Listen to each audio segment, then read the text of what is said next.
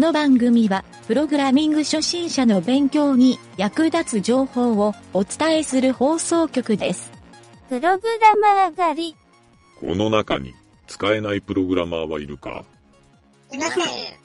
昨日作ってもらった表のセルがずれていたぞ。エクセルのバージョンが古かったのかもしれません。コピペでやったのでずれたかもしれません。セルはドクターゲロが作り出した人造人間です。おい3番、ドラゴンボールの見過ぎに気をつけろ。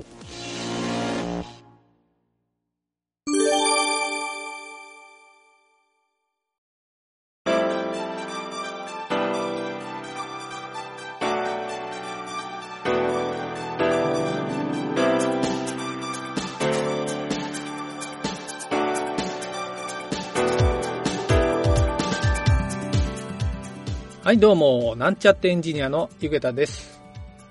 プログラミングカフェの第、今回は6回目ですね。6回目になります。壁打ちテニスというゲームを、えー今作っているんですが、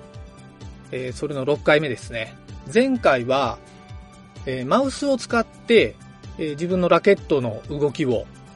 行うという処理を作ってみたんですが、えこちらの方うまく動作できたでしょうかまあ、動作できたというか、ソースを手に入れてもらうと、正常に動いたかどうかっていうところというよりは、えーそこの中のソースですね。こちらが理解できたかというところが、僕の方は気になってるんですが、いかがでしたでしょうかはい、今回はですね、その続きというかですね、えーまあそれに機能追加という形で、えー前回マウスやって、その前がキーボードでラケットを動かしたんですが、今回はこれをですね、スマートフォンのタッチイベントを使って、えーラケットを動かしてみたいと思います。この辺もですね、えっ、と、いろんなゲームで応用も効くので、えー中のですね、プログラミングの仕組みを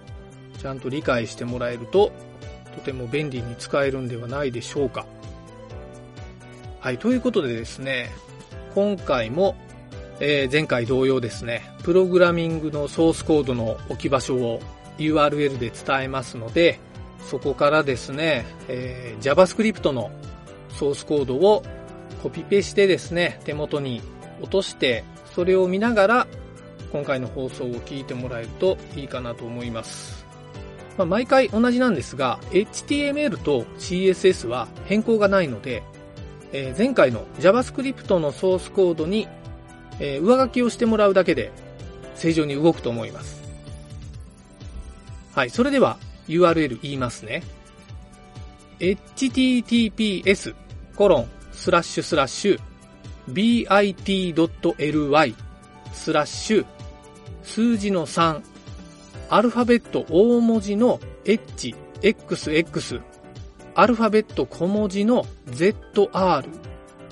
で、最後がアルファベット大文字の W。はい、この URL にアクセスをすると、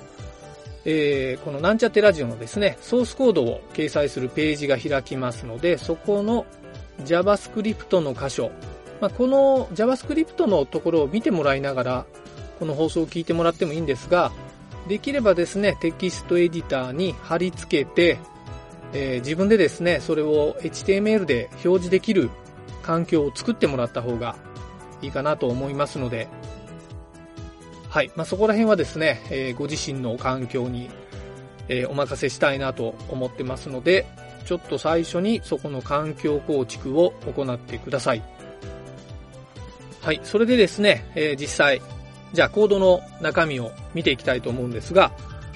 今回、えースマートフォンのですね、タッチイベントを使うっていうことで、前回もマウスの操作を使うときにセットイベントに、えーイベント名を追加したんですが、今回もまあ同じですね。はい。セットイベントの関数を見てもらうと、えーそこにですね、スマホ操作っていう風に書かれてるのがわかります。はい。セットイベントは42行目からの、はい、この関数ですね。ここの下の方、50行目あたりに、スマホ操作っていうコメントをつけてる、はい、この下に3つ書いてあるんですが、はい、このアドイベントリスナーで書いてある3つが、スマホのタッチ操作。はい、タッチ操作の基本ですね。他にもいくつかあるんですが、まあ主にゲームで使う場合はこのぐらいを覚えておくといいと思います。はい。ちょっとこの3つを解説しますね、まずは。はい。まず、ウィンドウアドイベントリスナー。ここまで一緒なんですが、3つとも。えーその後、タッチスタート。で、タッチスタートの時はタッチスタート関数っていうのを作ってます。同じように、タッチムーブとタッチエンドっていうのがあるんですが、えーまず解説すると、タッチスタートっていうのは、スマートフォンを、スマートフォンの画面、今回ウィンドウに対してのイベントなので、えーウィンドウ、まあ、要するに画面ですね。スマホの画面にタッチをした、開始した、いわゆる触った時がタッチスタートなんですね。で、その後、スワイプっていう動き、まあ、スワイプとかこうスクロールをするときに指を動かす、あれをですね、タッチムーブ。これで、えタッチしてる状態で指を動かしたイベントが取れます。で、最後のタッチエンドは指を離したとき。はい、こんな感じで取れますね。なんとなくあの、マウスと一緒なんですよ。マウスもですね、マウスダウン、マウスムーブ、マウスアップっていうあるんですけど、まあタッチもそれと同じ感じだと思ってください。はい。ただし中でですね、若干イベントのですね、データの種類が違っているので、そこは、えーちょっとですね、いろいろリファレンスとか見ながらやってもらうといいかなと思います。はい。で、今回は、えーそれぞれ、タッチスタート、タッチムーブ、タッチエンド。はい。この3つの関数をそれぞれ作っているので、さらにその関数の中身を説明していきます。まず、タッチスタートですね。タッチスタートは、えーどこに書かれているかというと、はい、タッチスタートの関数は173行目に書かれてますね。メインドット、プロトタイプドット、タッチスタート。はい、この関数が書かれているんですが、ここはですね、えー3行分ぐらいしか処理を書いていないので、ちょっとこの3行を簡単に説明しますね。まず、いつもと同じように、ファンクションカッコ E って書いてあるんですが、この E は毎回同じように、イベントのデータが入っています。今回で言うと、タッチした画面にこう触った時のイベントのデータが入ってます。はい。ちょっとそれを踏まえて中身を説明すると、まずですね、on touch start in window イコール false って書いてあるのは、これ実はタッチデバイスじゃない時に、えーもしこのタッチスタートっていう関数が読み込まれた時は、この処理はしないでくださいっていう、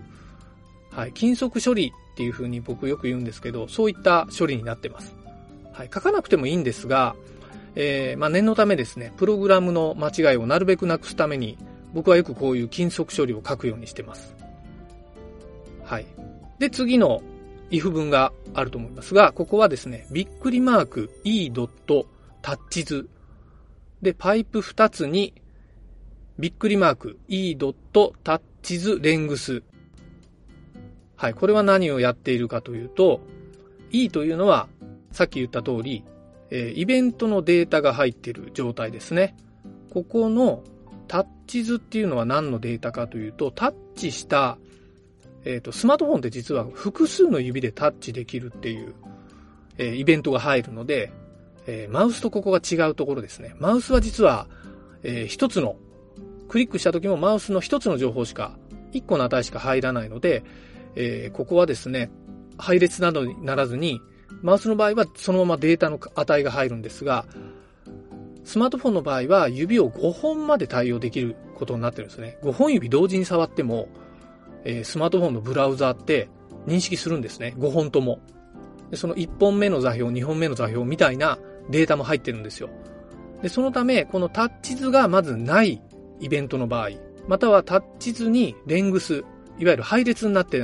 いない場合、えーこの場合は、この先の処理をしないでくださいっていうことでリターンをしてます。はい。で、3番目はですね、dis. タッチアンダーバーポス。はい。タッチの座標を、えー入れてます。これは今回はもう一本指で操作することを前提にしてですね、タッチ図の0番、タッチ図っていう配列の0番、えーここのページ X。はい、このページ X はですね、マウスの時にやったと思いますが、えーマウスと同じでですね、このページ X に、えーそのタッチした座標が入ってるんですね。今回は X 座標です。Y 座標を求めたい場合は、ページ Y。はい、この X と Y を大文字にするのがポイントですね。はい、これでタッチした時にタッチポスっていうところに、どの座標、まあ、どの X 座標を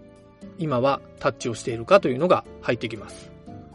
で、続いて、タッチムーブ。はい、この関数に行ってみます。これは180行目ですね。ここに書いてある main.prototype.touchMove。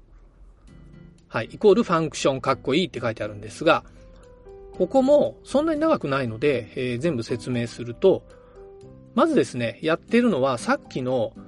タッチスタートでセットした dis.touch アンダーバーポス。はい、この値があるかどうか、存在するかどうかを確認している処理ですね。if カッコの type of って書いてあるのは、この dis.touchPos っていうのが、えー、type of っていうのは、まあ、その変数とかですね、関数とか、そういうタイプを表示してくれる命令なんですけど、それが undefined の場合はリターン。いわゆるこれが定義されていない場合はリターンをしてくださいという処理ですね。はい。定義してない場合ってどういう状態かっていうと、これはですね、プログラム的には、まあ、ありえないっちゃありえないんですけど、たまにこう、何度もスマートフォンですね、連続でタッチするような場合に、たまにこういう状態が発生するので、えー、そういう時にエラーが発生しやすくなるんですね。そういうエラーをなくすための、これも金属処理だというふうに覚えておいてください。まあ、通常はありえないんだけど、もしこれが入ってきたらやばいなっていうのを、こういう金属処理を書いておくっていうのは、プログラムでですね、意外とトラブルが少なくなるポイントなので、えー、慣れてくるとですね、大体勘で分かってくるんですよ。こう、さっきセットして必ずこの配列があるはずだっていうふうに思ってても、まあそれがなくて関数が叩かれるような場合もあるので、はい、この金属処理、実は舐めてはいけない処理なんですね。はい。で、ちょっと次に進みますね。次はですね、LET のタッチムーブポスっていうのがえー、変数で定義されてるんですが、これは、えー、座標のですね、ムーブした時の移動座標の値を計算してます。はい。なので、ムーブした時の座標ですね。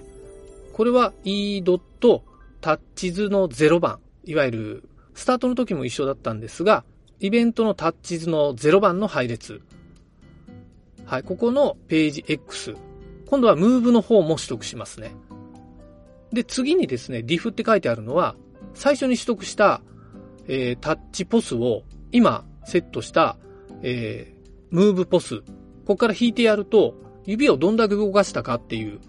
この、まあ、座標の誤差の値が出るので、いわゆる指の動かした値が取れます。はい。これを diff っていう変数に入れ込んでますね。で、その次がですね、x って書いてあるのは、えー、現在のラケットの X の値。はい。これをですね、X に取得しておいて、次の行の this ラケットマウスムーブ。これマウスムーブっていうのは、実は、あの、今回タッチムーブなんですけど、マウスムーブと同じ処理だったので、えー、マウスを動かす処理ですね。はい。マウスと同じ関数を使ってるっていうことですね。ここに x プラス diff ってやると、え指で動かした分だけマウスが移動するという状態になります。で、最後にタッチポスのところに、え今回動かした分のムーブポス、これを上書きしてあげると。そうすると次にまた指を離さずにそのままムーブをしたら、えどんどん動かしただけラケットが動くっていうことができるので、え結果的にですね、ラケットがスムーズに動いてくれると。はい。という処理になっております。で、最後に、タッチエンドですね。はい。タッチエンドイベントで何をしているか。えー、もうこれは短いので簡単に説明をすると、えー、188行目ですね。main.prototype.touchEnd イコールファンクションカッコ E。はい、こう書いてあるんですが、ここは何をやってるかというと、えー、はじめにちょっと金属処理っぽいのを書いてあるんですが、えー、タッチポスに値が入っている場合ですね。えー、undefined ではない場合。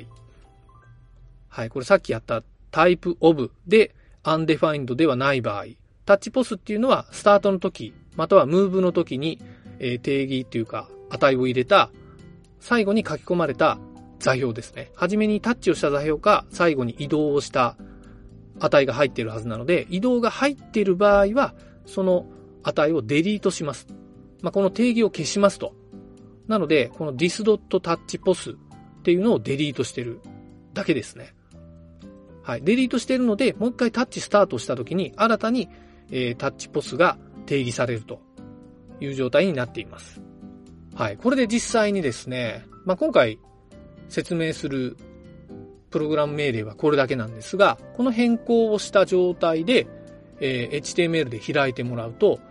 えー、まあ、スマートフォンで開いてもらった方がいいですね。今回は、えっ、ー、と、スマートフォンなので、皆さんちょっとサーバーに置いてもらう必要があるんですが、もし可能であれば、えっ、ー、とですね、これちょっと説明をしていないんですが、パソコンにですね、IP アドレスが振られていて、でそのパソコン、Mac であれば、Mac って中に Apache っていうモジュールが入ってるんですね。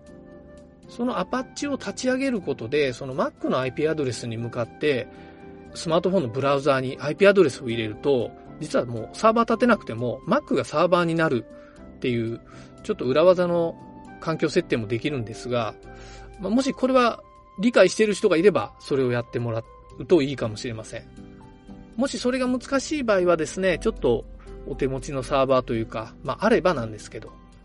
ない場合はもうブラウザーでですね、ちょっとデバッグコンソールでスマホモードにして、ちょっとそこのですね、マウス操作にはなるんですが、えー、マウス操作でタッチの、えー、一本指の操作はできるはずなので、これ Google Chrome のデバッグコンソールの場合ですね。はい、それで試してもらうといいかなと思います。はい、そんな感じでですね、えー、ちょっと今回長かったんですが、このタッチの操作ができた方は、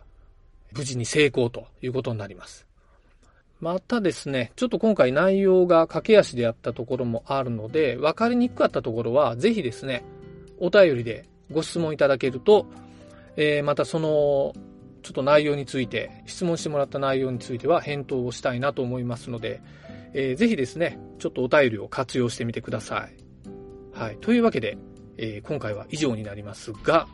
次回はですね、いよいよボールを動かして、えー、見たいなと思いますので、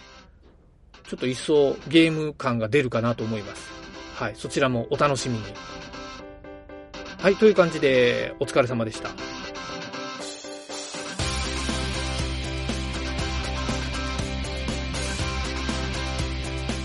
番組ホームページは http コロンスラッシュスラッシュ